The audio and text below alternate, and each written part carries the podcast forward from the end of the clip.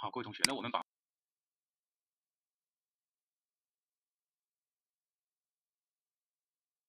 啊五月二十一号这个课程呢，给大家讲一下。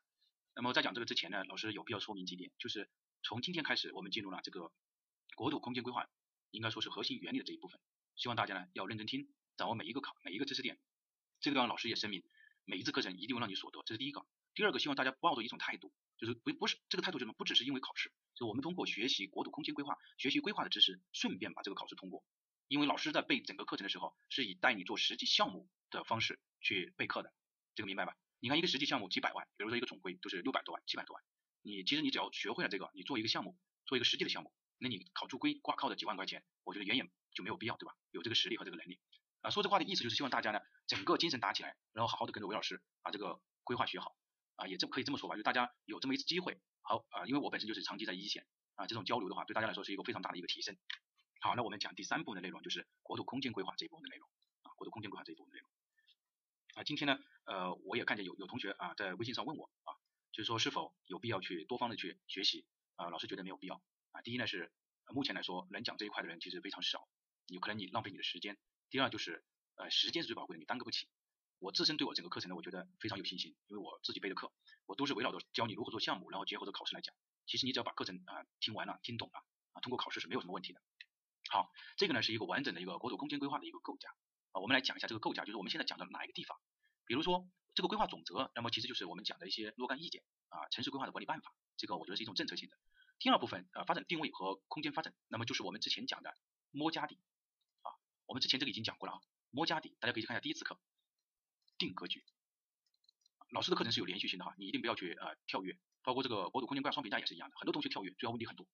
那么我们这个地方其实就是摸家底定格局，这个地方的空间格结构并不是我们说的三层空间，而是格局，就是整个城市的一个格局，类似于我们之前的一个功能分区啊，类似但并不是。第二个就是指标体系，指标体系分为两种，一种是一级性的，一种是规定性的。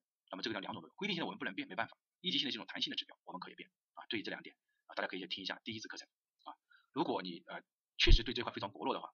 啊，当然我不是说你要去学法规，因为法规，呃，法规肯定是讲的很透了，就前面这一部分啊，并不是说大家要去一定要去学法规，没有必要啊。我首先声明，就是如果你有这么基础的，你可以不要，呃，如果你基础确实很薄弱一些，我我我倒觉得还是有必要去学一下，这是第一个。第二个我要说明的就是，呃，就算你没有去法规，但是如果你要考试的话，建议你一定要去把我们发给大家的这个汇编，把它呃认真的看一下，因为这个汇编是我们结合了很多的因素才总结出来的非常精简的，像几千页的那个没有必要，呃，像几页的那个也没有必要，而我们那个是最合适的啊，这是第一个。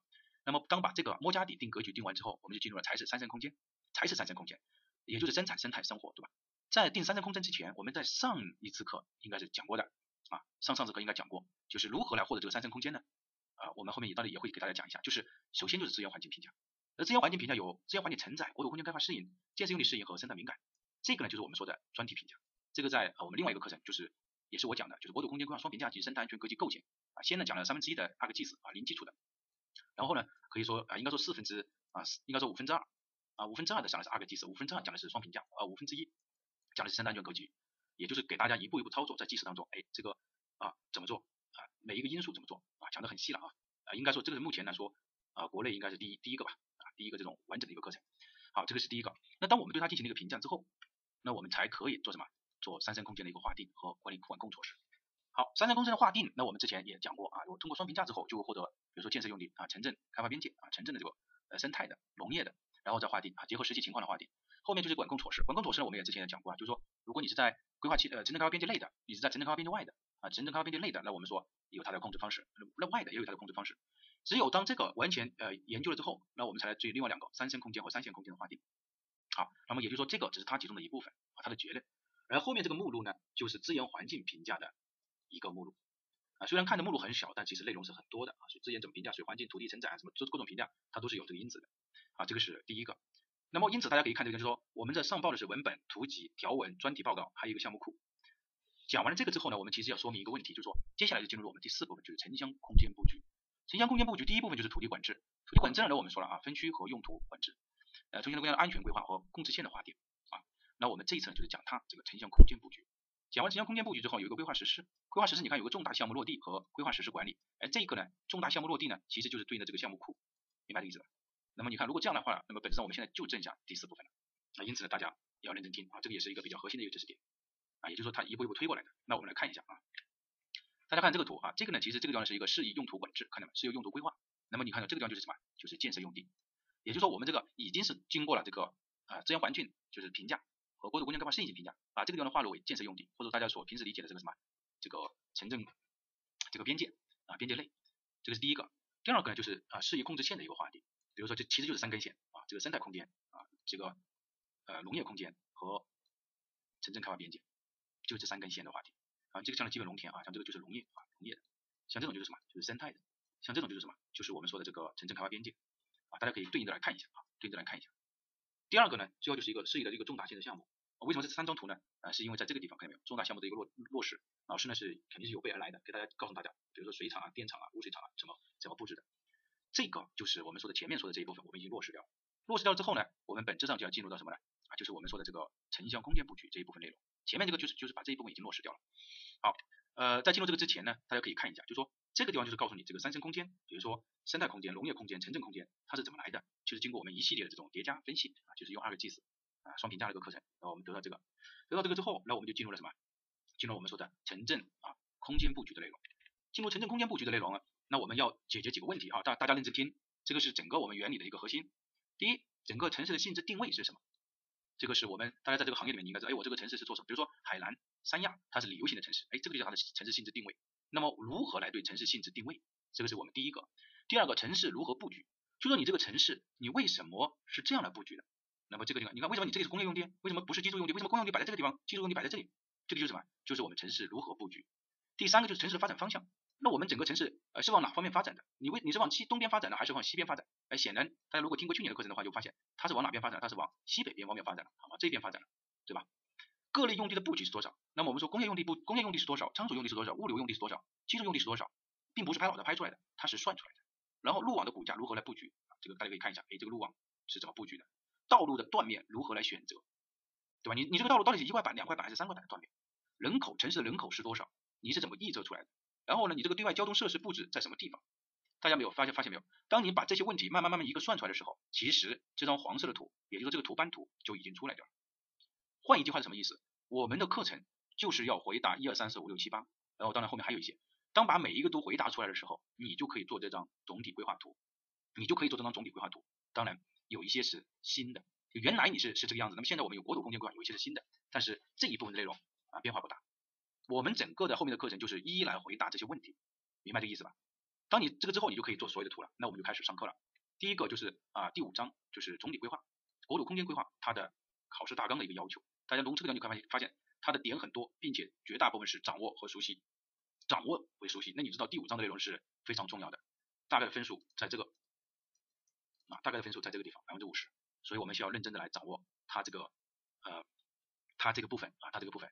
那我们就按照现在这个考试的这个呃现在这个考点，比如说国土空间规划总体作用和任务啊，呃我们来把整个知识点讲完。讲完了之后，唯一的目的就是我们既讲又按照实实际这个项目的要求把这几个点讲完。大家就可以做这个图了，这个是我整个备课的一个核心。好，我们接下来开始讲，就是国土空间规划的作用和任务。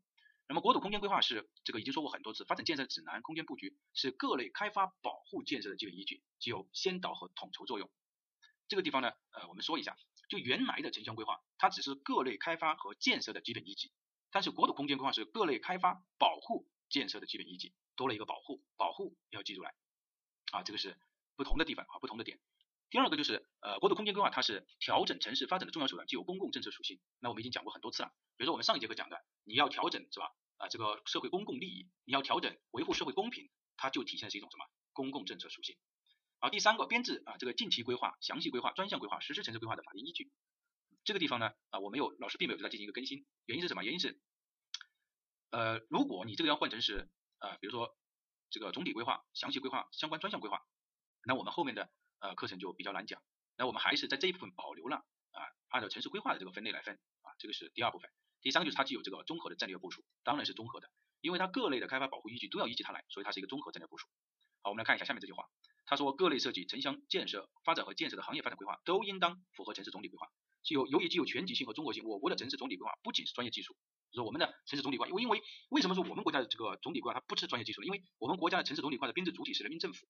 你你知道，人民政府它肯定是带有政策的，所以它不并不是一个呃完完整整的一个专业技术，对吧？还是各类保护的重要依据，因此也是城市规划的一个综合的战略平台，对吧？很多这个当然我们需要有一个点，就是告诉大家，就是说这个地方是，并不是说所有的规划都要符合城市总体规划，或者说都要符合国土空间规划，并不是的，并不是所有的，而是说开发建设保护的需要符合国土空间规划。那么在原来的时候，你就发现什么？城乡建设发展和建设的才需要符合符合什么呢？符合符合我们说的城市总体规划。比如说有一个题目，他问你说，他说所有的规划都应当依据城市总体规划，那么它就是错误的。只有说城乡建设发展的才是符合的。那如果今年的考试的话，就说呃各类开发保护和建设的，它都要符合国土空间规划，这个是城市啊国土空间规划的一个作用。第二个就是国土空间规划的一个城市总体规划的一个主要任务啊，这个主要任务呢啊我们这个地方呢就是简单的过一下啊，就是说统筹啊合理配置，然后呢呃各类资源的标准划定，什么禁建区、县建区和市建区，统筹这个功能。呃其实这个呃就开始有矛盾出来了啊，你划定建建区、市建区和这个适宜建设区，然后我们之前的那个。啊，三类的划定，那么又是怎么来划定的呢？对吧？啊，这个大家记住一下就可以，就说知道有这么一个进建区、县建区、市建区啊，所以呢，这个啊，今年确实是很麻烦的点在这些地方。然后贯彻公交优先啊，保证城市特色啊，分阶段实施目标，这个是城市总体规划的一个主要任务啊。当然，我们也看一下就是国土空间规划的一个主要任务啊，这个呢是现在先提出来的啊，我们来看一下。那么落实上级规划的指这个要求就是指标控制啊，这个我已经说过很多次了啊，今年大家一定不要忘记了这个指标控制这个规定性的指标和预期性的指标。第二个是提出战略目标和重要的指标啊，第三个是明确国土空间规划开发的保护的格局。其实原来是划定三生划定进建、限建、市建，现在是明确这个开发保护的格局。这个开发保护的格局，那么就是我们之前我们刚刚啊讲的啊前面讲的那个生啊这个空间定定格局啊定格局。大家啊不要求大家记住了，但是你心里开始现在要慢慢的形成一个国土空间规划的一个思维。第三是划定用途分区，这个我们已经说过了，就是依据主体功能区啊主体功能区来划定啊用地分区。比如说你这个地方是属于农业县。那么你就是属于什么？你依据主体功能分区你来划定的话，你就可能啊，你要分，如果你是一个县的话，你就分为十五个分区；如果你是一个市的话，我就分为八个分区，对吧？在这个市县这个分区和用地管控当中啊，用用用途管控啊说得很清楚。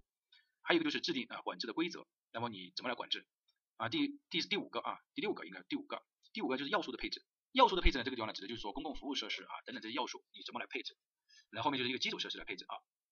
这个地方有个划定城镇开发边界，看见没有？这个地方直接就是划定，然后呢有一个呃生态修复和整治，然后指导下位规划、近期规划及行动相关的措施和政策。大家如果把这个国土空间规划这个主要任务你理解的话，你就发现它其实本质上就是什么？就是指标，就是要落实指标，这是第一个。第二个是定格局，把我们的呃格局定出来啊，就是说三三个，那从大的方面讲吧，就是你三生空间你要落实出来，定格局落用途啊，这个把用途落上去，其实本质上就是我们之前讲的啊非常重要的那个那个那个点。啊，这些都是老师总结的哈。啊，第一啊指标，第二定格局，第三啊这个是落用途。啊，第四个就是强支撑，强支撑本质上就是什么呢？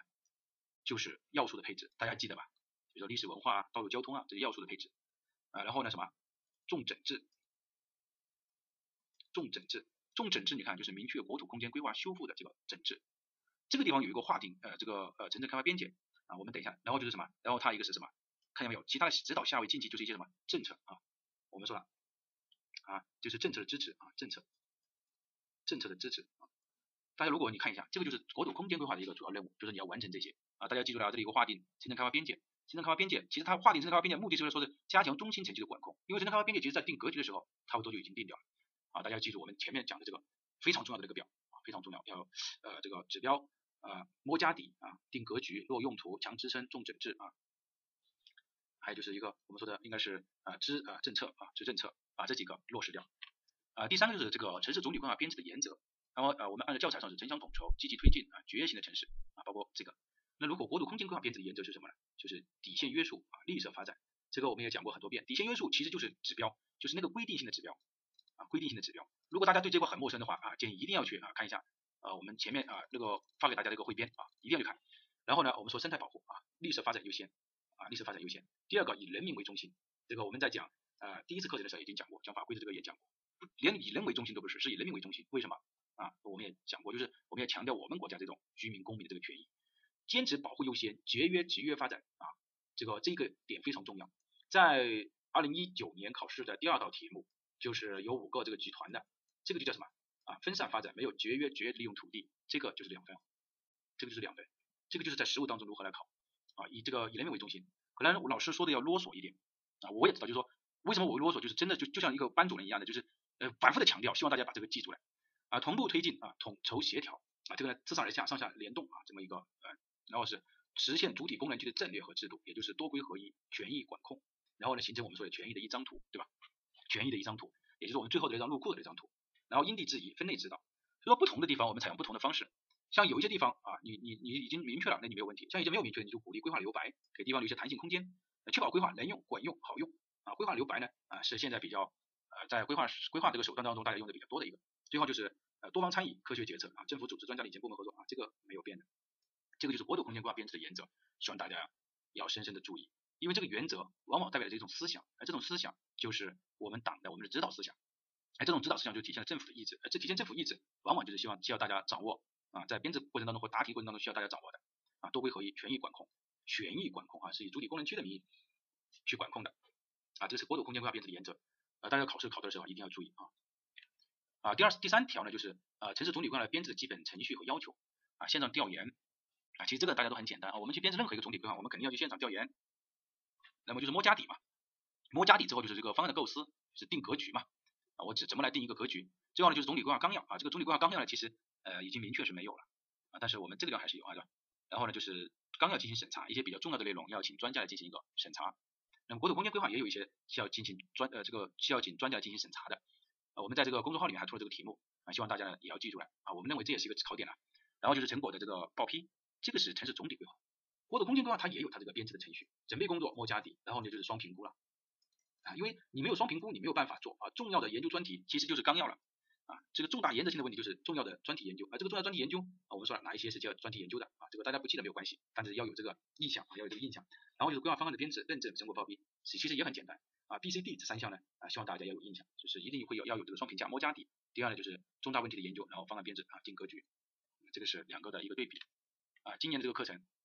呃，不管呃，我也知道，就是不管同学们啊，发自内心的讲，因为我现在呃，为什么啊这个课程来不及呢？就是在参与啊一些某些地方的一个国土空间规划的一些呃政策的啊研究。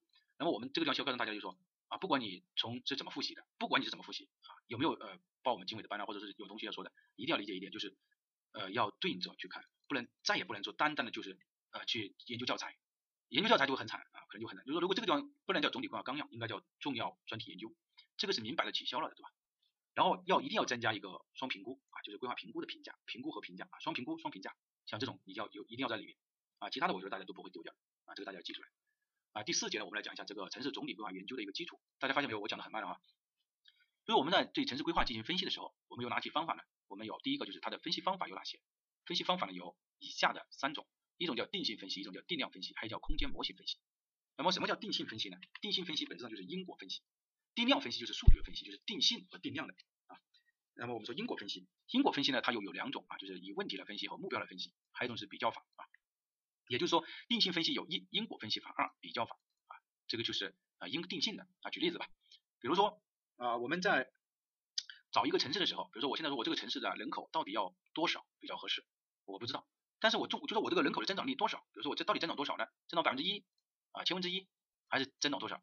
这个不好的呃不知道，但是我对比同类的，比如说我这里是一个产业园区，我对比天津的啊这个产业园区，因为我觉得我和它雷同，啊天津的产业园区呢，呃发现它就是提高了百分之一到一点五，那我就采用它这个指标，这种叫什么？就是比较法啊，结合案例去比较，找找相似的案例。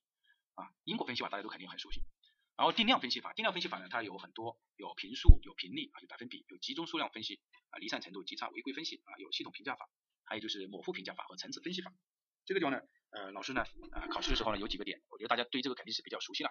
但是有几个点，我希望要提一下啊，哪几个点提一下呢？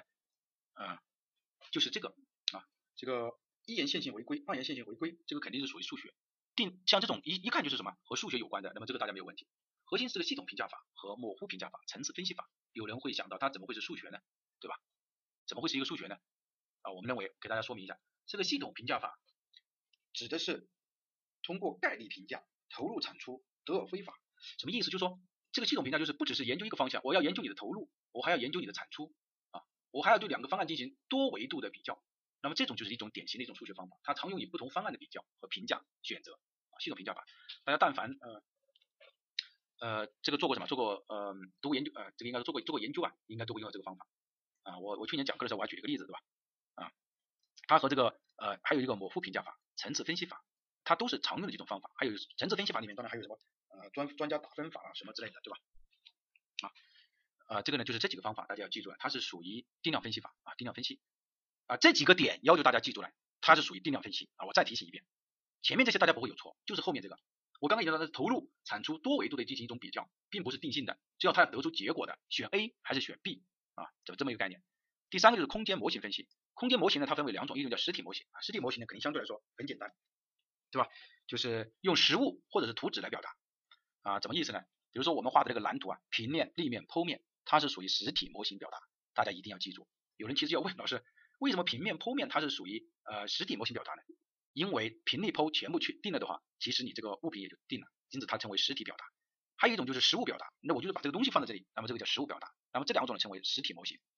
如果考试的时候他问你说，他说下列属于实体模型的是，嗯，有蓝图，就是有呃剖面图或者立面图啊，这个是立面图。那么你就知道这个是属于实体模型表达，还有一种就是什么透视图、遥看图，比如像这种实体模型表达啊，这个遥看图实体模型表达啊，还有一种叫概念图，概念图呢就是用图纸用用图纸来表达。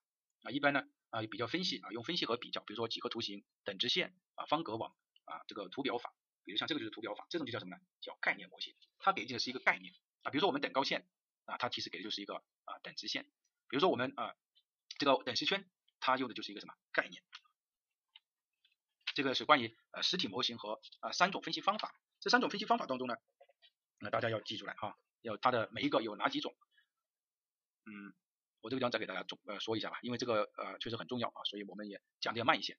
因果分析它有两种啊，大家不要嫌我啰嗦啊，其实老师讲课很累的啊，但是我们也没有办法，我们并不比别人聪明多少，我们只能通过这种方式。第二个前面这些没有问题，系统评价法、模糊评价法、层次分析法是属于定量分析。第三个空间模型，空间模型有两种，一种叫实体模型，一种叫。概念模型，实体模型呢就有有两种，一种就是透视化的透视图和鸟瞰图，这个是很典型的这种，让你看得很一清二楚的。还有一种就是平地剖，本质上平地剖也是定的是很清楚的，对吧？还有一种概念图，概念图就是说用图纸的概念来表达啊，比如说几何图形法啊，一种情景分析，比如说我们啊最明显的就是啊我们画那个呃，比如说我这里要修一条路啊，最后呢我们分析它这个这个挖平方平肯定是它一根线啊，这种叫情景分析。还有一种叫方格网法啊，比如说我们啊把我们整个啊用地分为很多的方格。然后每一个方格里面啊，我们来定一个点，然后呢，把所有的点的指标放进去啊，进对整个区域进行一个评价。还有一种图表法啊，比如说地形图啊，像这种就是图表法。好，那么这个呢，老师讲的要啰嗦一点啊，希望大家要记住来。考试的时候他就问你说，他的下列属于哪一种方法？那你要知道啊，比如说他问你说离散度啊，分析度，你要知道是定量分析法。好，那么这个呢就是关于啊城市啊呃基本方法的一个分析啊，编制要求这个啊不要去管它了，没有什么任何意义。啊，这个是第二个。第三个就是呃城市总体规划的一个现状调查，我们前面讲的是。呃，这个怎么去调查，就是它的方法。现在讲的是现状调查的内容。那我们要调查哪些内容呢？这个也是考试的一个非常重要的点。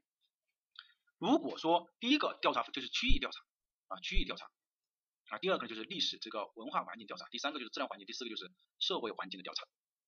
对于第一个调查，区域环境调查，它调查是它的周边关系和发展潜力。这个地方这个区域，什么叫这个区域呢？这个区域指的是和它有经济联系的。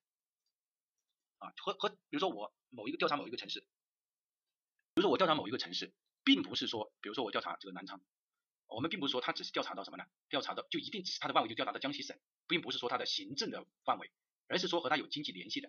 比如说昆山，那么你如果对昆山进行城市总体规划的研究，你一定要会研究到上海，为什么？因为他们之间的经济联系更紧密。因此，这种区域环境的调查，并不指的是说它的某一个行政的一个一个行政范围。而是说和它的经济联系有关系的一个经济范围，明白这个意思吧？不只是包括城市，也包括农村啊，你不能认为说只是包括城市啊，农村也一样包括的。第二个就是历史文化环境的调查，历史文化环境的调查，我们这个要明白，城市的经济社会和政治状况的发展演变是城市发展最重要的决定因素。就是我一个城市它和什么这个情况，主要呢是和城市的经济、城市的社会和城市的政治状政治有关啊，这个要记住来。那我就说这个就属于我们呃我们对对一个城市的一个历史环境的调查。好，城市在这个历史环境的调查当中，我们主要呢调查的是呃两个方面，我们就说从城市的经济社会和政治调查，最后体现在两个方面，一是城市的风貌和特色两方面。如果说是社会环境方面，就是嗯有人会问老师，为什么这个历史文化环境调查会涉及到城市的风貌和特色呢？啊，这个很常见，比如说你对哈尔滨，你对大连，你就进行历史环境的调查，一定会发现它曾经和什么和殖民有关，和殖民有关，你看这就是经济政治社会的因素，你看是不是它的决定性的因素？对的，那么正因为它和政治经济啊这个都有关，所以它会和城市的特色和风貌也会体现出来。比如说我们说那个呃典型的，比如说哈尔滨工业大学啊，你你看哈尔滨啊，那么肯定很多，它就和啊当时就体现了当时的特色和风貌。那我们一个是社会环境方面，也就是说我们的生活精神状态方面可以去调查；还有一种就是物质方面啊，就是说我们历史的文化遗产啊、建筑的组合形式啊、建筑的群体啊、天际轮廓线啊，也是一样的，就是和老师刚刚举例子的那个有关啊，刚刚举例的有关。那么你在调查时你就发现谁属于哪一块，比如说历史、建筑特色，比如说我们看历史文化遗产、建筑的组合形式啊、建筑的群体轮廓线啊以及文化景观、广场、土特产，它就属于物质方面。而如果这个人的精神状态啊，我们说体现就是什么社会环境方面啊，比如说我们说东北人啊比较豪爽啊，这个呢也是体现到这种社会环境。好，第三个就是自然环境的调查。自然环境的调查呢，我们说，嗯，每一个城市所处在的地方，它都有它的自然环境。自然环境调查它包括啊自然地理、气象和生态条件的调查。啊，我们说自然环境是城市生存和发展的基础啊。任何一个城市如果自然环境不存在的话，可能连城市都发展不了。啊，不同的自然环境对城市的形成起着重要的作用，不同的自然条件也决定了城市的功能，这个等等等等。比如说自然资源的开呃开采和枯竭会导致城市的兴衰。比如说我以前这个地方我是一个一个资源型的城市，比如说我我我我挖煤吧，但现在煤没了，那么我们可这个城市可能就会面临这种衰败，这边是什么转型啊？这个是关于啊这个呃自然环境啊这么一个调查。第三个我们来看一下就是人呃社会环境的一个调查，社会环境呢包括人口方面啊社会组织方面和啊政府组织啊这个呢老师也给大家讲慢一点，就是社会环境的调查，第一人口方面是属于社会环境的调查。就是我们对人口进行调查，比如说我们第了第第六次人口普查，这个是其实属于一种社会环境的调查，并不是属于历史，也不属于自然，就属于社会。这个我已经举例子到这种程度了，我觉得大家应该可以记得住。那么调查的主要是调查什么呢？调查人口的年龄结构，比如说学龄前儿童六岁以上的是六岁以下的是怎么样的，六十岁以上的老龄化程度是怎么样的，对吧？这个是人口的年龄结构，因为我们要通过这个来预测。第二个是自然变动啊，自然的一种变动。自然变动就是说我整个比如说我人口啊下降啊，出生率是多少，死亡率是多少，最后是下降还是啊是上升？这种对于我们整个城市预测整个城市以后的发展也是非常有帮助的。还有一种是社会变动和社会变化啊，迁移和社会变化。比如说我现在哎突然我户口制度减少了，那么社会变化迁移的就会多啊。除了人口方面，就是还有一个社会组织和社会结构方面的一个调查。这种呢主要是家庭模式、家庭生活方式的调查啊，家庭行为模式以及社区组织的调查啊。这个呢我认为今年的重点啊，为什么呢？啊，包括我们最近和大家呃在研究这个土地管理，包括这个城市居住区规划设计标准，它都面临这个问题。呃，为什么现在的城市规划设计标准你开放二胎了，你每家还是采用二三点二人呢？每户呢？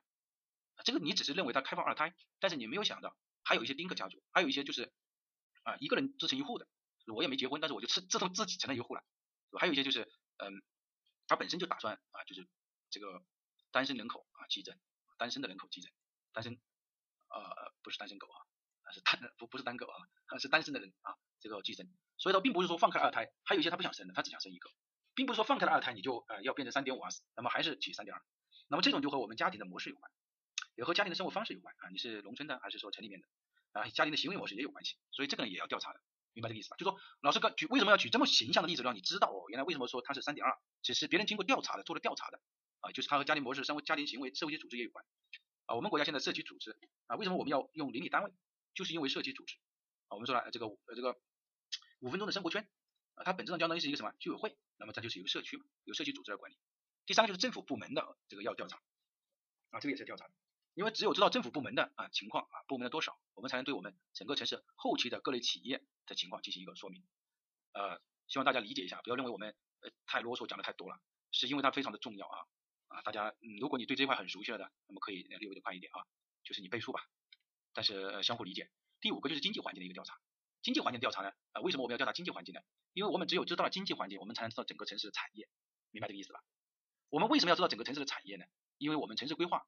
一定要对重点产业进行。举例子吧，比如说你这个这个城市，我们调查下来发现，我们主要是第三产业是我们的主要收入，那你就应该要知道，你在做规划的时候，应该是服务设施用地，就是商商业服务设施用地要多。如果我这个城市就是工业，就是发现是第第第二产业的产值比较高，那么你显得你的工业用地就应该在规划的要增增加一些，这个就是它的目的所在啊，同学们。好，那么我你要做哪些呃这个调研呢？第一是城市整体的经济状况，你要把它呃分分出来，就是说产业结构。每一种产业用地的结构是多少，对吧？第二是城市中各产业部门的状况，比如说工业、农业、交通运输是多少，房地产是多少，就是刚刚老师说的，你要明白你主要的产业。第三是有关城市土地方面的内容，包括土地的价格、土地的供应状况、土地的应用市场，你要知道。为什么还要调查这个呢？啊，就是因为我们要制定，我们刚刚说了，城市规划它的作用是宏观经济调控，对吧？和宏观经济调控，你知道，哎，我地价大概定的多少是比较合适的，那我也知道我整个经济状况是怎么样。第三就是城市建设资金的一个统筹和安排。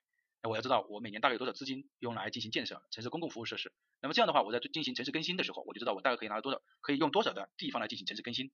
也就是说我在编制经济建设规划的时候，那么显然就需要这个资金。好，老师讲这么细啊，第一是城市的总体，第二是各个产业的，第三是土地方面的土地价格，第四呢就是城市资金的分配和安排啊，这是经济环境的调查。第五个就是广义规划及上位规划。那么广义规划也就是说啊，比如说你国土规划、土地利用规划、城镇体系规划啊，像这种广义的规划你要啊把它研究透。呃，上位规划这个上有一句话啊，他说通常啊，城市规划将国土规划、区域规划以及城镇体系规划等具有广泛空间的规划作为研究城市性质规模的重要依据啊，这个当然是没有问题的。比如说我们这个呃国土空间规划对这个已经定性了，那么城市规划肯定是按照这个要求来走。比如说城镇体系规划当中，我对这个城市的职能分工就是什么，就是工业为主，那么它的城市性质也就定了。后面这句话呢啊是国土空间规划当中对城市性质定位的一个规定，这个话我不管你用什么方式，你需要把它记下来。第一，城市主体功能区啊。这个就是我们说有一些特殊的地方，我们要特殊处理。呃，呃，我本质是这样说吧，就是呃，大家花了时间要对得起自己啊，也要对得起老师吧，因为老师背这个课是花了很多的精力的啊。第一，主体功能区的定位啊，也是比较负责的。第二是资源禀赋，第三是区位条件，第四是城市发展特色，第五是发展阶段，多项选择题来确定城市性质，一定多项选择题。我我很少告诉你说这张是个多项选择题的吧？主体功能定位，那么这个是一定要选。第二是城市资源禀赋，就是说我双评价，我整个城市呃。比如说吧，我是一个港口型的城市，那我应该就是有港口的一个特性在里面。我是一个工业，比如说攀枝花，我就是一个钢铁型的城市，那钢铁，那么一定要融入到它的城市性质当中。区位条件，比如说郑州，对吧？他说全国性的交通枢纽，这个就是它的区位条件啊。地方特色发展阶段啊，就看你处在哪一个阶段，那么你也是也也是你的特点，来综合确定城市的性质。前面这一部分当然它没有错，但是我我们认为它已经啊不太适用了。如果他考到的话也没有问题，大家也应该知道，我上位规划对定对你进行了一个定位，那么肯定也是作为你的一个依据。第七条就是土地使用的调查啊，我们说土地使用。为什么要对土地使用做出调查呢？因为你要完成一张图啊，土地利用现状图和用地平衡表，呃，一定要有的。你要知道你现在的土地用利用现状其实怎么样的，然后你现在的现状的各种用地的比例是多少，所以你要进行调查啊。第八个就是城市道路和交通设施的调查。第九个就城市园林绿化的调查啊，十一个啊，十二个，十十十十二个。第十二个呢，我们这个地方讲一讲啊，就是城市环境的调查，它分为两种，一种呢是什么呢？一种是我们说的呃城市环境质量的数据监测，这个是一。因为我们在城城市环境的调查的时候，我们要对有关城市环境的数据进行监监测，比如说大气，这个 PM 二点五是多少？比如说你水质是多少？我有多少水质到底是啊一类水、二类水还是三类水？因为我要知道我哪些可以作为水源嘛，还有一些噪音污染。另外一种就是主要污染物的排放监测，每一个城市它有不同的污主要污染物，比如说有些城市它是二氧化碳，有一些是什么？有些是二氧化碳啊。那么这种氮化物、氢化物，它这个是它的啊不同的地方。啊大家看见啊，这个是主要污染物的污染物排放数据的监测啊，这个是两个不同的呃反映的地方。这一个呢，其实主要针对是这个人类，就是我们城市环境，主要污染物的排放，主要这其实针对的是企业的啊，工矿企业的这个污染排放啊，这数据的一个监测啊，大家不要把它搞混了哈。城市环境质量数据的监测，它是包括它是保就是监测城市里面的这个噪音呢啊，这个大气啊水，反映的是我们城市的环境质量。而这个主要污染物，它是主要污染物你也知道，它主要是什么？针对是工矿企业的啊，也是需要去监测的。考试的时候，他如果问你说，哎，我这个进行一个呃水温的一个一个一个，比如说某个企业的主要污染物的监测，它是属于你要知道它是属于主要污染物的排放数据监测，那并不是属于城市环境的这个数据监测。啊，老师，第方法啊，第一部分我们知道了分析方法，第二部分我们知道调查的内容，那我们毫无疑问就是要调查的主要方法嘛，前面是分析方法，现在这里是调查的主要方法啊，这个地方是要大家高度注意的啊。那我们在讲这个的时候呢，我们来看啊，第一个就是现场查勘，当然了，我们做任何一个规划都必须要去现场查勘啊，在我们规划行业里面，现场查勘叫什么？叫相亲。什么叫相亲呢？相亲就是叫见面嘛，相亲的感什么最重要啊？第一感觉最重要啊，所以第一手的资料。有些时候你相亲了，他就你相亲是这样的，就是哎，我介绍一个呃我我这个同学给你，长得漂亮的很啊，长得非常漂亮，人呢性格也很好啊，可能说的非常好，但是当你见面的时候，可能第一感觉就 P A S S 啊。那有些时候别人说啊，我这个这个同学啊，这个我这个同事啊，怎么怎么样的啊，一般啊，为人一般怎么怎么样，可能你去看一下啊，时间一般都达不到，这种就是我们说的第一感官印象，看见没有？建立起对城市的感性认识。啊，这个很重要啊，千万不要相信这个啊网络上的这个照片啊。现在美元的这个说是美元的这个相片，美元的像素啊，这个能力啊，已经超过，就是说可以把一个人三百分之三十的这个缺点掩盖掉，这个非常可怕啊啊！既然有人天天看这个自拍，发现自己这么漂亮，对吧？觉得老公都配不上自己啊，这个叫自我心掏啊。但是啊，我们说绝大部分这个女性啊，特别是我认为我们规划行业的这个女的，应该是比较相当务实的啊。我们接下来再来走啊，再来讲。啊，第一就说现场的这个他看，它的目的什么？就它是最基本的手段，当然是最基本的。我也不通过卫星，我也不通过什么图纸，我就直接看。第二个，它是获得一手的资料的，对吧？我自己本人去了还不是一手的嘛。第二，它可以建立城市的感性认识，发现它存在的问题和缺点。这个和相亲就很像了。啊，第二个呢，就是关于抽样和问卷调查。抽样和问卷调查，它适用的范围是什么呢？是一定范围内大众的意愿的一种调查。比如说，当我要知道，比如说我做一个村庄规划啊，我在对这个建筑的选择这个形式的时候呢，我要去征求大家的意见。哎，这个时候就是发，哎，我把这个效果图，哎，有三张效果图，一、二、三，三张效果图打印出来，然后给大家看，你勾选就可以了。啊，这个老师说的是我们实际，啊，我们确实在做一些规划的时候就采用这种方式。你看，这个是掌握大量的什么群体的意愿、观点和喜好的啊。那么这个大家要记住了啊，它的是一定范围之内大众的意愿啊，抽样或者是问卷调查。考试时候他就问你啊，他说，哎，采用某某种方式去征求什么是属于什么，你就知道是抽样和问卷调查。还有一种就是访谈和座谈调查。访谈和座谈就是，比如说我拿一个话筒，然后就找到当地的这个人，我就问他，哎，你们这个地方为什么三月三要就敢接啊？为什么你三月三要就敢接呢？啊，他就说，哎，我们三月三是因为啊，为了纪念某一个神，怎么怎么样的，这种叫什么？无文字记载的民风民俗，对吧？这种就访谈。还有一种是什么？就是针对啊尚没有形成文字或者一种意愿啊啊，什么叫没有真定文字的一种意愿？比如说我还是做这个村庄规划，但是呢，我们现在有这个方案，方案呢我们就就是没有形成一个文字，怎么办？那我要请这些人过来啊，你来看，呃，你你你觉得这个愿望怎么样啊？这个愿景怎么样啊？这个设想怎么样？我们比如说我们设想完了之后，就说呃三年之后，我们所有的这个搬迁进入到这个另外一个地方去，这种叫做一种访谈和座谈。啊，当然，最后一种就是啊，征求专业人士的意见了啊，就相当于开这个座座谈会嘛啊，专家全部喊来，这三种情况呢就采用访谈和座谈啊。第四种方案就是文献的收集啊，这个简单了，统计年鉴啊，各种统计年鉴啊，跨度大的啊，一般就有连续性的，这种就采用什么啊，文献资料的收集。呃，大家在学原理的时候啊，一定是要理解，并不是看着书上。比如他的考试上，他们就说我们要掌握要了解呃某一个城市的多年的平均呃洪涝情况，采用哪一种方式？那么这种肯定是选用文献资料的调查嘛。因为它有统计年鉴的，是吧？你这个不可能说是你就找人就问一下，哎，你这个呃抽样啊，大家填表啊，这个洪水这个肯定不是的，这种就采用什么文献资料，重在的理解。好，第三个种就是城市的自然资源的一种分析啊，城市自然资源的分析呢，我们来看一下，有水资源、土地资源和矿产资源，这三个资源称为城市赖以生存的三大资源啊。而这三个资源呢，也决定了我们城市的选址、性质和规模。这个地方我来说，我我再来问一个，决定城市规模的是什么？啊，是以水定城，这个是国土空间规划当中。要求大家明确的一点，以水定城。呃，决定城市性质的是什么？是什么？是主体功能区。大家要活学活用啊。决定城市选址是什么？是水资源。好，说决定城市选址的最终的因素是水资源啊。决定城市选址的最终因素是水资源啊。呃，规模是以水定城，性质是主体功能区。那我们说土地资源啊，土地资源呢在城乡建设中的作用啊，有这个呃承载功能、生产功能和生态功能。嗯，把这个划掉、擦掉。这个地方呢，大家给我在这里啊写上一下。不要不要说老师没讲，承载功能、生产功能和生态功能，这个是土地资源在城乡建设中的作用。但是如果说它城市用地，城市用地它有它的特殊性，有哪几个特殊性呢？就是区位的极端重要性啊。我我之前看过一个广告啊，城市土地肯定它的区位是极端重要的，对吧？啊，有个广告就是怎么买房，区位区位再区位，区位区位还是区位啊，这个就是说城市区位的极端重要性。第二就是开发节约的经营性啊，节约性，有城市用地它是要要求你非常节约的用地的。第三个就是土地使用功能的固定性，比如说你这个地方变成了用的是什么？是基础用地。啊是 R，那么它一般来说它就是 R 啊，这个固定性呢，并不是说它永久不变啊，是说你到那个点的时候它是相对固定的，对吧？啊就是 R，那么就是 R 了。如果是呃这个商业服务，那么就是商业服务。还有就是不同用地功能的一个整体性，对吧？不同用地功能它体现了一个整体性在里面。那么这个就是我们整个不同的这个呃城市的用城市用地的一个特殊性啊。那么如果考试考到了城市用地的特殊性，那么就是区位的极端重要性、开发经营的节约性、土地使用功能的固定性、不同啊用地功能的一个整体性。还有就是水资源啊，我们说水资源。啊，是城市产生和发展的基础啊。我们之前啊上一次课在讲这个中国城市建筑史的时候，包括呃这个欧洲城市建筑史啊，我们说都有一条河啊，这个就是水资源啊，这个就是水资源的这个重要性。资源是制约工业项目啊的发展，水水还是重要的生产资料啊。丰富的水资源是城市的特色标志啊。我们说江南水乡合理城啊，就是呃伍子胥的那个合理城。那么你看它是特别的这个江南特色，大家去过乌镇嘛？乌镇那个就是属于它这个水资源的一种特色和标志，它也是一种生态景观资源，对吧？啊，正确评价水资源量是城市规划必须做的基础工作啊，这个地方呢打上一个五角星。我们还说一下以水定城啊，如果你作为城市规划也好，国土空间规划也好，水资源的评价是必须要做的，因为以水定城嘛。这个如果你这样听课啊，听到现在已经听了这么多的课啊，我觉得你大概这些观念都已经有了。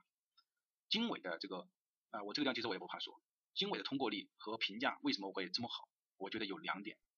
经纬当然有很多的不不好的地方，但是经纬两点我觉得是付出了很多心血的。第一点就是课程这质量啊，我不说质量一定好，但是老师备课是非常用心的。第二个就是什么课时，课时呢分为两种好处。第一啊，我们说课程质量啊，就是老师也不是说推吧，因为我经常在外面研究，我还是给大家用心的备课啊去对比。第二个就是课时，课时就是我们是直播，第二课时非常的充足，每一个都是六十接近六十个课时啊，课时非常的充足。直播这两个，因为直播可以反馈出当时的这种情况，而并不是说把所有的视频丢出去，一个视频的简单了。我在一月份的时候，疫情期间我已经把所有的视频录制完，那有什么意义呢？对吧？好，就是说正确评价水资源的供应量是城市规划的必须的基础，以水定城。考试考到这个，我觉得大家应该会做，应该是不会有问题吧？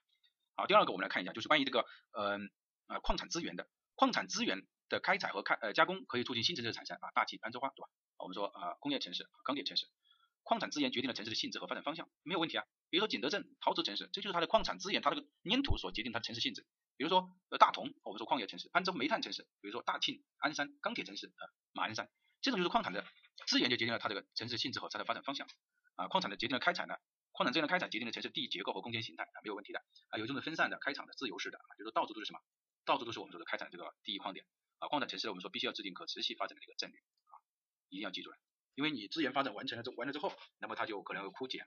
啊，所以这个我们说了城市的三大资源啊，土地资源、水资源、矿业资源，一定要记住了啊，并不是林业资源。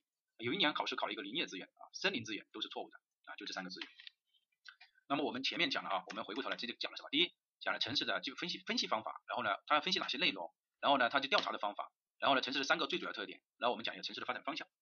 城市发展方向呢是呃我们每一年这个都可能会涉及到一个考点的啊，实务当中也考，这个原理当中也考。一个城市的发展方向，它和它的自然条件有关。就是土地的地貌、河流、水系、地质、人工环境有关，高速公路、铁路、高压线，还有和老城的有关，就是依托老城，还有一种是政策因素，比如说农田保护、土地产权、农村补偿啊，这个我觉得单讲这个没有什么太大的问题啊，但是啊就是也讲也也没没什么好讲的，我们来看一下，比如说二零一三年这道题目，他说规划存在的问题，你看这个地方啊，南侧有一条一级公路，这地方有一条一级公路，看见没有？啊，规划向南发展，他说整个用地规划向南发展，也就是说要跨过这条高速公路来发展，然后这边又是什么？这边又是基本农田。那么你看一下，它这个铁能就是什么？就是错误的。规划向南发展啊，错误啊，或者你说不合理，三分。然后原因是什么？原因是跨人高一级公路及占用永久基本农田发展不符合规定，也不符合政策。你看农田的保护的政策它就不符合。第二个人工环境就是它跨了高速公路啊，当然这个呢不是高速公路是一级公路对吧？一级公路，你看这显然如果说有铁路呢，你跨铁路也是不对的，因为这个会增加什么？增加整个以后城市建设的成本啊。高速公路也是不对的啊，高压线也不对，因为这个也会产生问题。其实我一直想不通，就是有人整个过程当中去复习这个实物，或者说呃不同的老师去讲这个呃实物，其实这个我认为反而是呃讲不好啊，因为你因为只有把原理法规融合起来，我们才能把这个实物讲得很好，对吧？你看这个就是这个问题所在。除了这个之外，我们来看一下啊，这个这里有道题目，就是改改线的，就个方案一呢，它是这样改啊，你看现在的省道改线啊，省道改线，一个呢是这样改啊，沿着这个然后往这边改啊改线，方案二呢是这样改，是这样改改线。这样改线，大家可以看一下对比一下啊，我们把这个这个是对比的，你看，你发现什么？发现一个什么问题没有？发现什么问题？就说一个呢是往这边来了，就是用整个用地往这方面的往往这边来走，就你看这个这边是凸出来的用地，一个用地是往什么？往这边压出来走，那你就可以通过第一有没有占基本农田，你就可以看出来啊，比如说这里是一般农田，这里是一般农田，这里是一般农田啊，因为整个题目大家没看见啊，你看这个地方是啊基本农田，像这种就是属于什么？这种打岔的就是属于基本农田。像这种就是属于基本农田，像这种就是属于一般农田，啊，这个可以对比。这种呢，其实也就出现了体现了几个问题啊，啊，这个地方因为大家呃，我并没有把题目整上来啊，那么也就是说呃对比，因为往这边走的话啊，这个方案，这个方案方案二是往这边走，你看这个，然后这个在这个地方啊，这一边呢它是什么？它是往这边走的，那你要看啊，它是否占的基本农田很多。这个到后面呢，大家会呃做到这个题目做到这个题目，这个也是一种。其次呢，你还可以考虑一下，它这个呃改线了之后，它是怎么改的啊？就是形成一个高压一个廊道，就说这个铁路、高速公路，还有就是呃这个一般公路，你看它是形成一个廊道的基础来改的。如果往下边改，那就不对了啊。这个是也是作为一个启示。那我们来看一下，这里还有一道题目啊，这里还有一道题目，呃一道什么题？就说某市啊过境公路的一个显线，它呃第一个一个方案呢是选这条黑色线，是往这里啊往这里，然后这样走。第二个呢是选了一条啊，我们来看啊规划的过境公路，规划过境公路是这一条，大家可以看一下。大家觉得哪一个呃哪一个线显得比较好？这问题他问给大家看，现状过境公路你看是是黑色的这一带，规划过境公路是往下面这个，然后有个改改的这个显线啊还是不能涂啊涂了之后大家反而看不清。你看这个呢就是说我们很明显的这个这个改的显线啊这个西色的线往这边然后往这边走啊这个是比较合理的，为什么呢？因为假如说你把这个呃放到这根线来的话，那我整个城市你看这边是什么？这边本来就是一条铁路对吧？如这里你看还有一根支线的铁路。如果我改线，我是走我我这个线是这样走的话，那么是不是我整个就形成了一个廊道，一个交通廊道，是不是？也就是说我整个城市只要不往北边去发展，它就不会跨越铁路，不会跨越高速公路，是不是这个意思？我整整个城市你看，因为它这个城市的发展方向，大家可以看，城市发展方向是向南边这个发展。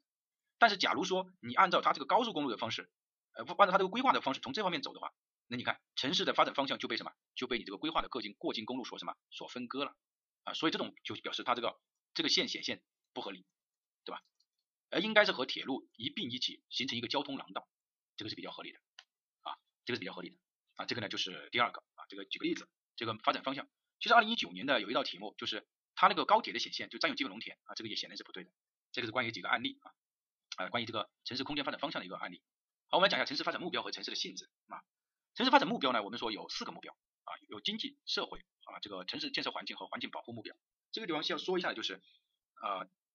经济目标、社会目标、环境呃建城市建设目标和环境目标，并没有什么呢？没有政治目标，没有文化目标，这个不是属于我们城市发展的目标。没有政治目标，政治目标是国家政治，文化目标不属于我们城市建设，所以这两个没有。有一年考试的时候他就考了这么一个点，啊这下来是不属于城市发展目标的事。你应该说它只是有经济目标啊、社会发展目标、城市建设目标和环境保护目标啊，这个我们快一点过一下。啊，这个有一个非常重要的点就是城市的职能，城市的职能呢，我相信大家在这个相关的时候已经呃老师讲过了。城市的职能呢，它其实反映的是城市的基本经济活动，对吧？什么叫基本经济活动呢？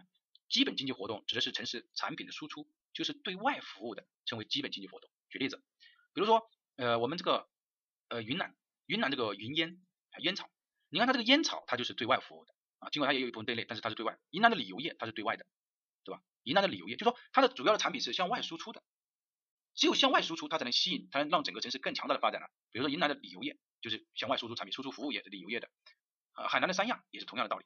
这种就叫什么？好，我们举个另外一个例子，比如说你工业城市，工业城市，比如说攀枝花，你想到攀枝花，你想到它输出是钢铁，为什么呢？因为它就是它的基本经济活动部类。基本经济活动部类就是产品输出的啊，上面写了很多，老师不愿意去讲这个。而非基本经济活动就是整个城市服务的，就是我就是为本自身城市所服务的。那么你觉得这两种哪个才是最重要的呢？当然是非基本经济活动。就好像人一样的，你之你你之所以能获得这个工资，你之所以别人有求于你，就是因为什么？就是因为你还有利用的价值。你的利用的价值都没有了，你什么都没有了。那么这个地方其实也就说一个道理，这个城市也是一样的啊，城市也是一样，你产品输出的才是你的基本经济活动部类，而城市的性质、城市的职能就是基本就就是由我们的基本经济活动部类所决定的。好，这是第一个。第二个就是按照城市职能在城市生活中的作用，它说可分为基本职能和非基本职能。基本职能是指城市为城市以外地区服务的职能，非基本经济职能是指为自身所服务的职能。其中基本职能部分，基本职能是城市发展的主要的。促进因素，就是我这个城市能不能发展。比如说云南能不能发展旅游业、烟草，海南能不能发展啊？三亚的旅游业能不能发展啊？这个就是它什么？它的基本职能部分，是促进整个城市发展的主要因素。而城市的主要职能就是城市的基本职能当中比较突出的啊，也不是说所有的基本职能都，而是它的基本职能当中比较突出的。我们来看这个表，就是城市的职能是由什么？是由基本职能来决定的。基本职能反映的是基本经济活动，是产品的输出，它是决定了城市的发展方向的啊，这是这么一个概念啊，是这个这样这样一条线过来的啊，这个我们就讲到这个地方。而什么叫城市的性质呢？城市的性质就是城市的主要职能。那么什么是主要职能呢？就是城市的基本职能。啊，我们就一步一步来推一下。好，首先呢，城市的性质是城市的性质是主要的职能，主要的职能。而主要职能又是什么呢？又是基本经济活动。基本经济活动啊，基本经济活动当中的什么最基本的、最突出的、突出的那一部分有两层对应关系。就是最突出的那个基本活基本经济活动决定了城市的主要职能，而城市的不是说城市的职能就是城市的性质，而是城市的主要职能才是城市的性质，明白这个意思吧？因此它是有两次递进关系，这个大家要理解清楚。那么我们怎么来合理的确定，怎么来合理的确定城市的性质呢？有两个因素啊，一个呢就是性质决定的特征啊，一个是建设啊依据充分，这个是就说你呃确定城市性质的意义。这个呢，我老师觉得还是有必要给大家呃是延延延展开来讲一下吧，呃时间长一点就长一点。第一。就说我们这个，如果你城市性质一旦定了，那么你就影响城市的规模和用地的组织，啊，包括你的各种设施的水平。举例子，比如说我这个城市啊，就是旅游型的城市，那你知道什么用地比较多？你旅游服务设施用地就比较多。如果我这个城市的性质它是工业城市，那么那么它的用地就是工业比较多。如果我这个城市是啊这个旅游型的，那么我这种各种的服务设施比较多，就是对外的设施比较多，是吧？这个就决城市的性质就决定了城市的规模、用地功能等等这个。啊，这个是一个问题。第二个啊，就是建设依据充足，结构合理，特色鲜明。就是只有我确定了我整个城市性质，我在建设我在我这个城市的结构、产业结构啊、用地结构、功能结构，它都会比较合理，因为我就知道我要我我我到底预计的主要的因素是什么。假如说没有确定这个的话，那你乱规划一通，这显然是有很多的问题。那么依据和方法啊，依据呢我们刚刚已经讲了啊，就是区域分工啊，包括我们刚刚已经说了，方法呢有定性分析和定量分析啊，以定性定量分析相结合啊，定量和定性分析相结合，当然还是以定性分析为主啊，以定性分析为主，定性和定量相结合。我们在注意这个问题，就是我们在啊这个确定城市性质的时候啊，不能脱离现状，要定位要有依据，不要人为的拔高啊，动不动就什么国际城市啦、世界中心城市啦，这种就是人为的拔高，也不要。就你不要去人为的去把它报告，就是你不要脱离实际，就明明你不就是一个旅游城，你你就是一个工业型的城市，你不要把你定位为理由啊，这个肯定是不行的，这就是脱离了实际啊，你也不要人为的去拔高，你就是一个啊地区的一个啊一个一个主要城市，你不要什么国际城市、中心城市，这个就人为的拔高，你也不要去那种避免的这种共性啊，就是大家都是这样说的啊，什么什么区域的主要功能区啊，什么什么的，你也这样说，这个就是没有没有主，也还要避免有主次啊，你不要必要一一罗列，一般来说不超过三句话啊。那我们来看一下，那么如何区分城市的职能和城市性质的关系？比如说大庆的主要职能是全国的石油生产化工基地之一，城它的主要职能，这个就是它的城市的性质啊，因为它是主要职能嘛。三亚它既是热带海滨旅游城市，又具有疗养、海洋科学研究等多种职能，但是它最主要的职能是什么？是旅游城市，所以三亚的城市性质就是国家旅游城市。哎，你不能说三亚的呃旅游，三亚的城市性质是海洋科学研究，因为这个只是它的一个职能，但是它最主要的职能是前面三个。我们说最主要的职能才是决定了城市的性质，对吧？这个老师举个例子给大家说明这个问题。同学们，就是老师讲这么辛苦，讲这么细，我也真心的希望大家就是不是为我学习啊，大家好好的学习啊，尽量今年把它通过掉。我们再来举个例子，比如说江西南昌，江西省的省会，全国重要的中心城市，全国重要的工业和交通枢纽，通信啊，交通通信枢纽。那么这个呢是，然后第二个是江西省的省会，长江流域的重要中心城市，国家历史文化名城。前面这个它的共性太强了，共性太强了。什么叫共性太强了？第一，省会这个当然是大家都是省会，比如说武汉啊，湖北省的省会。全国重要中心城市，武汉也是全国重要中心城市，全国重要的工业和交通枢纽通信城市，也是九省通衢，所以这个它就是共性，我们要避免共性。那么江西省的省会知道是南昌，长江中游的，那我们知道是长江中游的国家历史文化名城，哎，这是它自身的特点。比如说绵阳也是一样的，我国重要的电子工业生产基地和国防科研基地，省级历史文化名城，世界你看前面这个就说在整个国家层面它就是电子工业啊，我们国家呃电子工业在绵阳是做的非常好的哈，绵阳有个好像一个绵阳呃桂林啊，那个是桂林啊啊这个是还有国防科研基地啊。像郑州，河南省的省会，国家历史文化名城，我国中部地区的重要中心城市，国家交通枢纽，综合交通枢纽啊，这个没有问题吧？啊，像这种就是什么？你看你这个就是属于非常的共性啊。我们说尽量不超过三句话，然后呢能体能体现出来的。像合肥啊，合肥就是啊，因为它这个什么科研，现在制造业的交通枢纽，长江中下游的中心城市啊之一。好，这个呢老师就说第一个，我们告诉大家如何区分城市的性质和城市的职能。第二个就是给一些这个案例啊，说明这个城市的性质。好，第三个呢我们来讲一下就是呃城市的规模。关于城市的规模呢，啊，我们这个地方呢，呃，啊，接着讲一下这个啊，城市的预测方法，城市的规模的预测方法。那么我们来看一下，有人口构成，就说你首先要知道这个人口的一个构成，怎么个构成呢？就说你要研究年龄组，为什么要研究年龄组呢？你要研究性别，还要研究家庭，要研究劳动。这个地方呢，我们来啊说明一个问题。比如说你你研究下来发现这个啊这个这个人口预测，你要确定这个自然增长率，对吧？那你就知道我大概啊我分为六个组。比如说我适龄啊，这个大概有多少人要结婚了？有多少人要啊这个超过老龄化了？你只有知道这种，你才能知道什么？你才能知道我们这个预测的这个就是出生率和死亡率大概是多少？这是第一个你要研究的。第二个性别啊，你基本要平衡，对吧？第三个家庭啊，你要知道整个家庭啊，现在是比如说一一家庭有几个人口啊等等这么一个因素。第二个就是关于劳动人口啊，我这个呢给大家啊解释一下，就说劳动呢呃人口呢它分为两种啊，应该说是三种，呃一种叫基本人口啊基本人口。啊，这个要大家注意哈。第二个呢叫服务人口，嗯，呃，应该是就是两啊，我这个要重新擦掉一下啊，重新擦掉一下，这个大家要记住了。比如说劳动人口啊，劳动人口呢，它分为两个，一个是要基本人口啊，你先不要管什么是基本人口啊。第二个是服务人口啊，服务人口。那么呃，什么还有一个就是你要知道这个什么叫基本人口啊。什么叫基本人口？哎，哎，啊，在这里，什么叫基本人口？基本人口指的是在交通、工业、交通啊、运输、工业、交通运输，也就是在这一块的，这个叫什么？这个是不属于我们当地的这种行政、教育，就是不属于我们当地的这个行政啊、文教单位，就是学生、学校这种。它这个呢是最主要的这种啊，我我我我觉得我举一个最简单的，就是说直接创造劳动、创造生呃 GDP 的。就是直接创造这个价值的，就称为基本人口。比如说呃公务员，公务员本质它只是不本身这个是不创造价值的，对吧？公务员它本身并不创造出直接创造价值，而我只有功能我创造出这个价值出来，比如我生产一个桌子啊，这个就创造了价值。那么这部分人就称为什么呢？基本人口，其他的统称为是服务人口，对吧？其他的统称为是服务人口，大家明白这个意思没有？而基本人口，基本人口这个被抚养人口，其实被抚养人口就是说基本人口和服务人口当中都有被抚养人口啊，这个大家先注意这两个，就基本人口和服务人口。基本人口决定城市的规模，城市的规模，基本人口决定了城市的规模。举个例子，比如说。我这个地方创造出了大量的实实在在的就业，那么我就可以带来很多的服务人口。服务人口因为它本质上不产生这个不产生价值，就是不直接产生价值，那么它本质上还是一种什么？是一种附属的。当举例子吧，就是当我这个比如说这个地方我是一个工业城市，我有大量的工人开始进来了，那么肯定就会涉及到什么？需要有公务员，需要有矿这个管理人员。那管理人员和这个公务员来了，就涉及到要银行，银行来了，那读书的人多了，那我涉及到什么？需要有学校。学校来了，我还有什么？我就会带养带来被抚养人口，比如我我我两口子我要去打工，我是不是带了一个小孩？被抚养人口也就带来了，甚至我还可以带着老人来。这样的话呢，整个城市的人口就慢慢的就扩展起来了。因此我们才说基本人口决定了城市的规模啊，我觉得这个说的很清楚了哈。好，呃，那么第二个就是呃，除了这个之外，那我们如何来预测我们整个的啊城市的规模呢？那么这个就是人口预测城市的人口啊。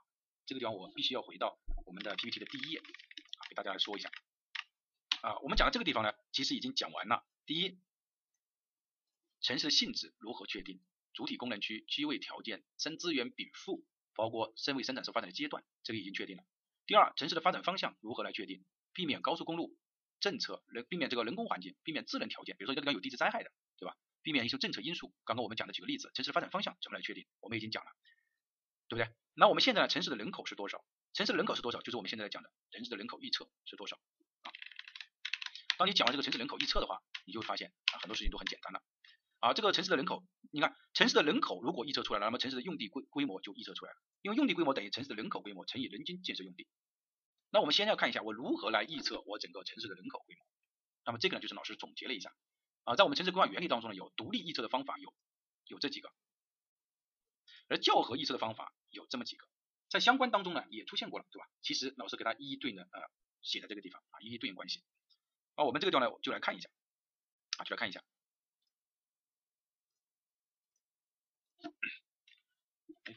比如说我增长立法啊，那么它的适用条件是啊基本人口难以确定的，然后你要知道基本人口是什么哈，是吧？那我只能什么？我只能根据自然增长率和机械增长率来确定城市。那么自然增长率加上机械增长率就是我的具体的一个分析方法。时间序列法就是相对来说它比较封闭的啊，历史比较长。那我通过什么啊？通过时间系列把它分呃这个分析出来。刚才我们在呃相关当中它叫违规模型法，在我们的正式命名当中叫趋势外推法。那还有一些什么呃相关分析法，也就是间接推算法，就是个别影响因素比较大的。比如说我港口，那么对于我整个城市来说，啊我这个我这个工矿城市，那我肯定就是工业的这个影响比较大。我就我说海港城市，那我就是海港影响比较大。它适用于它的影响因素比较确定的城市。还有一种是区位法，区位法就是呃它已经发展成熟了，那它按照这个等级序列就可以完整的算出来。啊举例子了，比如说我们说整个江苏，我们认为它是比较经济比较发达的地方，然后它就应该符合泰克里斯泰勒的中心地理模型，就是一三啊五七，大家应该还记得相关知识当中有。那么通过这么一个来计算出来。啊，就是 P R 等于 P 一除以 R，所以比如说一位城市是一百万人，那么排在第二的这个城市理论上它就是什么？它就是五十万人，排在第三的这个城市它应该就是三十三万人，啊，排在第四这个城市大概就是二十五万人，这个就叫什么？区位分析法，就是克里斯泰勒的这个模型。还有就是如果说你是新建的工矿小城镇的话，那么肯定就用职工代线系数法。第一，我知道职工，那个就是知道基本人口，然后呢乘以加上它的代线系数，那我就知道这个新建工矿城市大概有多少人，对吧？这个呢就是我们说的一个具体的一个分析方法。然后还有一种两两种比较较合的方法，环境容量法、比例分配法和类比法，它只是作为较合，它不能单独使用啊。那我们这个地方呢，嗯，教材上也说的很清楚，那我们这个地方单独来给大家看一下啊，就是怎么来，比如说综合增长率法，它就 P n 就等于 P 零乘以一加上 M K 啊，在 n 次方，它就是通过什么呢？你看这个 P n 是什么？规划期末的人口等于什么？基年基数人口，比如说第一年的这个第一年的人口，规划年限的 n 次方，比如说我举例子吧，比如说我这个是第一年的，那么 P 过一年之后呢？一年之后，那我是不是 P 乘以什么一加上增长率，增长了多少呢？自然增长加上机械增长，就是 M 加上 K，这个是一年的，对吧？那么经过了两年呢，就再乘以这个，经过三年呢再乘以这个，所以它就是 N 次方啊，这个给大家说的很清楚了啊。其实呢，整个核心是要确定 M 和 N，怎么来确定和 M 和 N 呢？啊，才能让整个增长率啊这个算的比较准。第二个就是时间序列法，其实也叫趋势外推法，也就是说我选择一种线性模型，违规分析啊，y 等于 a 乘以 t 加 b 啊，这个 t 呢就是预测年限的绝对数值啊，然后 y 呢为预测年限的人口，比如说以二零二零年零零年为基准年，来我们来计算二零零五年的啊，这个地方是二零零五年的，那我知道它的斜率啊，也就知道 a 了，a 已经知道了啊，它的斜率是这么多，然后我乘以年限，然后呢再加上一个 b，b 呢就是基基基数年的这个人口，那么就可以算出什么？就可以算出我在二零零五年这个人口，对吧？其实核心的是什么来算出 a 和 b 出来？那么 a 和 b 呢？我们说有这个啊，通过我们相关系数可以呃算出来的啊，这个大家这个最典型的一个数学公式啊，这个不展开来讲。还有就是相关分析法，相关分析法就是说你要你相关什么？比如说我们经济分析相关法，我建立了什么人口和经济总量之间的一种函数关系，然后我只要知道这个 y n y t 就是 G D P 啊，我就可以算出人口，因为我已经把它函数建立起来了啊，并且它是这种正相关。那么为什么这个公式是这样的呢？就是在一九七五年的时候，有一个叫瑟洛姆的人，他发现了。啊，城镇化的水平和经济发展水平是一种正相关的啊，并且给出这么一个公式啊，所以呢，这个就啊相关分析法，职工搭建系数，职工搭建系数它适用于是新建的这种工况。首先我们来看一下它的 P，这个 P 是什么？这个待建职工数，也就是基本人口，对吧？然后啊，这个呢一加啊，这个是待呃待建职工人数，然后有待建的系数，比如说啊可能是一呀，可能是一点二呀，对吧？然后加上单身职工人数啊，这个地方的关键的是要确定这个待建比啊，这个 A 确定了，那么那你就可以把它算出来。还有一种呢，就是资源环境承载能力的预测方法。那么它通过建设用地的潜力和这个人均用地标准来进行一个比例。比如说，我我最后我根据土地开发潜力确定预测目标年啊，这个末城市建设用地的规模除以我们说的人均的，那么最后就是人了，对吧？主要核心是土地开发潜力怎么确算，人均建设用地指标来怎么确定，人均建设用地指标怎么确定？那么等一下我们会讲。那么土地开发潜力怎么确定呢？这个其实还是啊在我们这个双评价的过程当中来确定。好，那么接下来我们就来讲一下另外一个就是土地这个用地规模的一个预测，这个呢是一个非常重要的一个点。第一个，我们来看这个指标，我们就发现规划人均建设用地的指标，也就是我们每一个人均建设用地的指标是多少。前面呢我们不是讲人均建设用地指标怎么来确定嘛，对吧？怎么来确定？那么就是为了引出下面这个，我们说这样来确定。这个指标呢它本身呢是在我们这个规范当中它有的。好，我们先来看一下，就是通过各项因素对人均城市建设用地指标的影响分析，发现人口规模和气候分区是影响人均建设用地指标最为显著的因素。人口规模越高的城市，人均城市建设用地越低。同时，由于日照的原因呢，中国南部的城市比北方的城市更加的缺氧啊，这个当然的，因为北方的城市它的太阳高度角比这个比我们说的南方的要低，对吧？比如说这个是北方的，那比如这个是南方，它太阳高度角是这样照下来的，对吧？但是如果是北方的呢，它的太阳高度角就要低一些，对吧？它可能就要这样照过来，所以它的用地就要它的日照间距就要到这个地方，所以它的人均用地就要大一些。好，我们通过这种呢，我们来看这里啊几个要素，我们就可以发现啊这个标准呢它给了一个啊这个是有一个这个标准，那当你一类、二类啊。这个是七六类和七类啊分区的时候，如果你现状的人均用地，比如说你是啊，我们我们来给大家呃看一下，就怎么来确定这个人均的这个建设用地，人均建设用地怎么来确定呢？我们通过以下的方式来确定。好，我们举个例子，比如说我这个城市啊，它是我我是八十七，现状人均人均是人均八十七，那我刚好就是处在五六类，那我呃气候区，那我八十七对吧？那我在这个地方，那我的允许建设用地指标就是八十到一百一，那么到底是八十到一百一当中的哪多少呢？那我们看我们规划的人口，比如说我规划的人口是四十二万，那我就只能是在什么，在五到百分之二十之间，好，百分之二十，那我们来算一下，那么如果减五的话是多少呢？就是八十，对吧？八十，那如果加二十的话呢？如果加二十的话呢？如果加二十，那么我们说是在现状的这个基础之上来进行加，加点都是对现状的基础之上来加，啊，两个因素来进行一个控制。举个例子，啊，陕西的延安市所处呢为二类气候区，那么二类气候区先找到二类气候区。现状人均建设用地指标是六十四点一，那么就小于六十五啊，那么就是属于这一类。他说规划期末常住人口为五十万，规划期末常住人口为五十万，那我们说这个是等于五十万，那也就是正向调整，就是说它正向调整就可以了。那么根据这个人均建设用地取值，我们说我们允许的取值范围是六十五到八十五之间，调整的幅度是大于零的，所以它的可选的指标就是六十五到八十五。好，我们再举一个例子，比如说湖南的衡阳市所处的区号呢为三类区，根据现状呢是七零点五，七零点五，那么就处于这一类，对吧？现状的。规划期末常住人口为一百三十万，那么一百三十万就大于五十万了，也就是它正向调整。那么因此它的用地起值期间为六十五到九十五，也就是说六十五到九十五，对吧？允许调整的幅度就是六十五到九十五。但是我要进行我要去进行加的，好，那么六十五点一啊不不不不是六十五点一，就是呃七十七零点五啊七零点五，我这里擦掉。好，我们来看，那么七零点五它正向调整零点一，那么就是七零点六。对吧然后呢，正向调整二十，那么加上二十就是多少呢？就是九零点五，对吧？我正向调整的区间是啊零点一到二十，那么七它的区间正向调，那么调整的幅度就是七零点六到九零点五，然后再结合我们允许的这个标准，就是六十五到九十五，那么它最后的可以调整的幅度就是七零点六到九零点五，明白这个意思吧？大家应该明白这个意思吧？好，那么这样的话，你就说它是一个双向指标控制的啊，双向指标控制。好，我们再举个例子吧。好，我们再举个例子，比如说我现在这个地方呢是，我看六零呃加上二十要超过超过二十九，比如说我现在这里是呃七十啊，我举举个例子，我选一个加上二十是九十五的，那么这里是七十七十五啊，这个没办法超过它啊，没办法超过它，我们还是按照这个例子来吧，那我们自己来举个例子吧。就是说，它是由两个因素共同来决定。比如说，我现在这里啊是六呃这个，我举个例子吧，就是七十呃八十四吧，我们按照八十四来算。比如说我现在用地啊二类气候区啊，我人均建设用地是八十四，那我就属于这个对吧？然后因此我首先第一个指标就是七十五到一百零五之间是允许我建设的。但是呢，我的规划人口，假如说规划人口是，我们也举例子，比如说一百万，规划人口一百万，那么我允许调整的幅度就是零点一到十五，对吧？规划的大于五十万。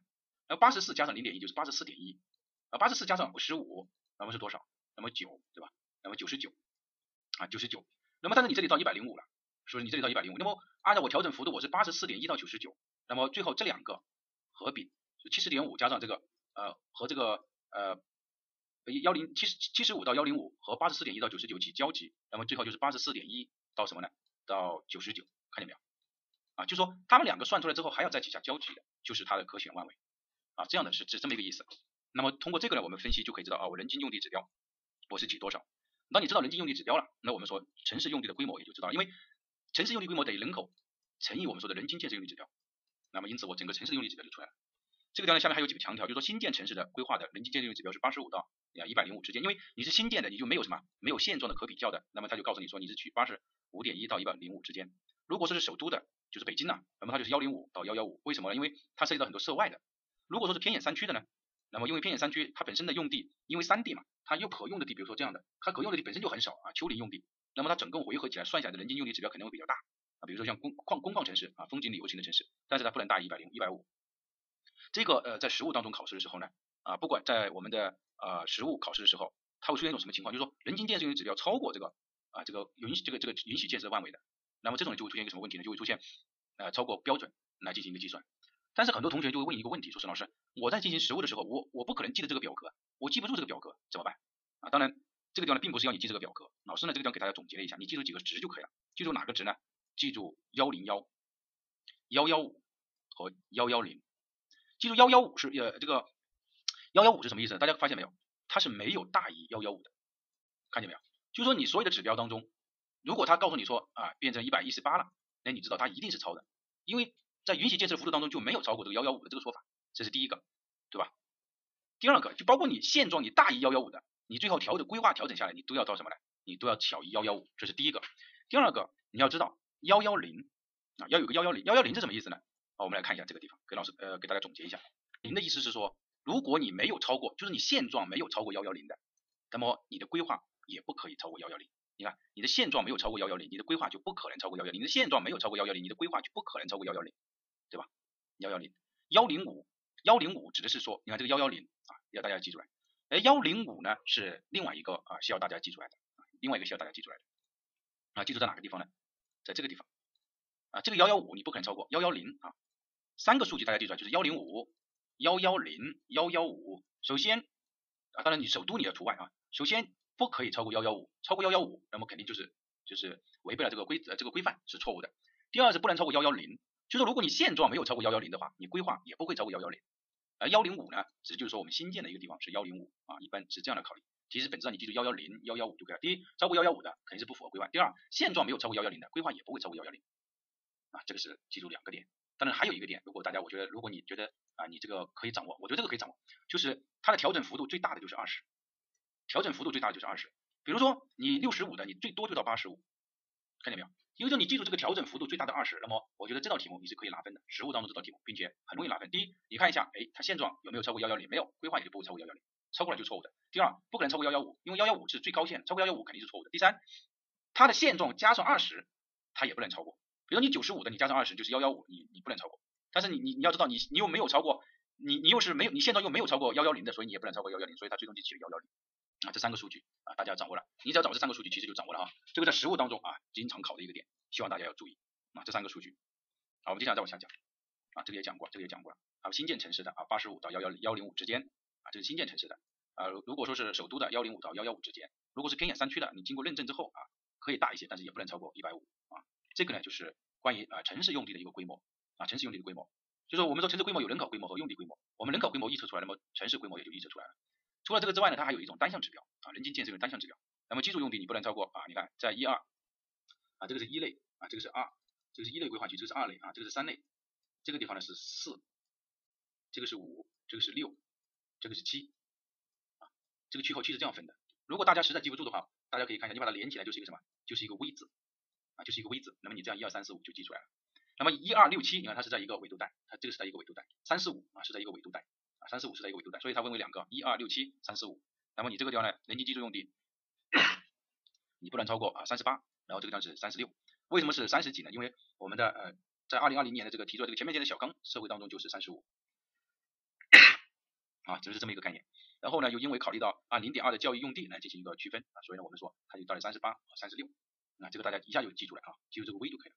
除了这个之外呢，还有就是人均的公共绿地的面积啊，就是公共服务设施和服务呃管理设施的面积就是 A。它是按不能小于五点五啊，就是每个人不能小于五点五。人行道路的交通设施面积不能小于啊这个十每个人不能小于十二。当然这个十二是怎么来的呢？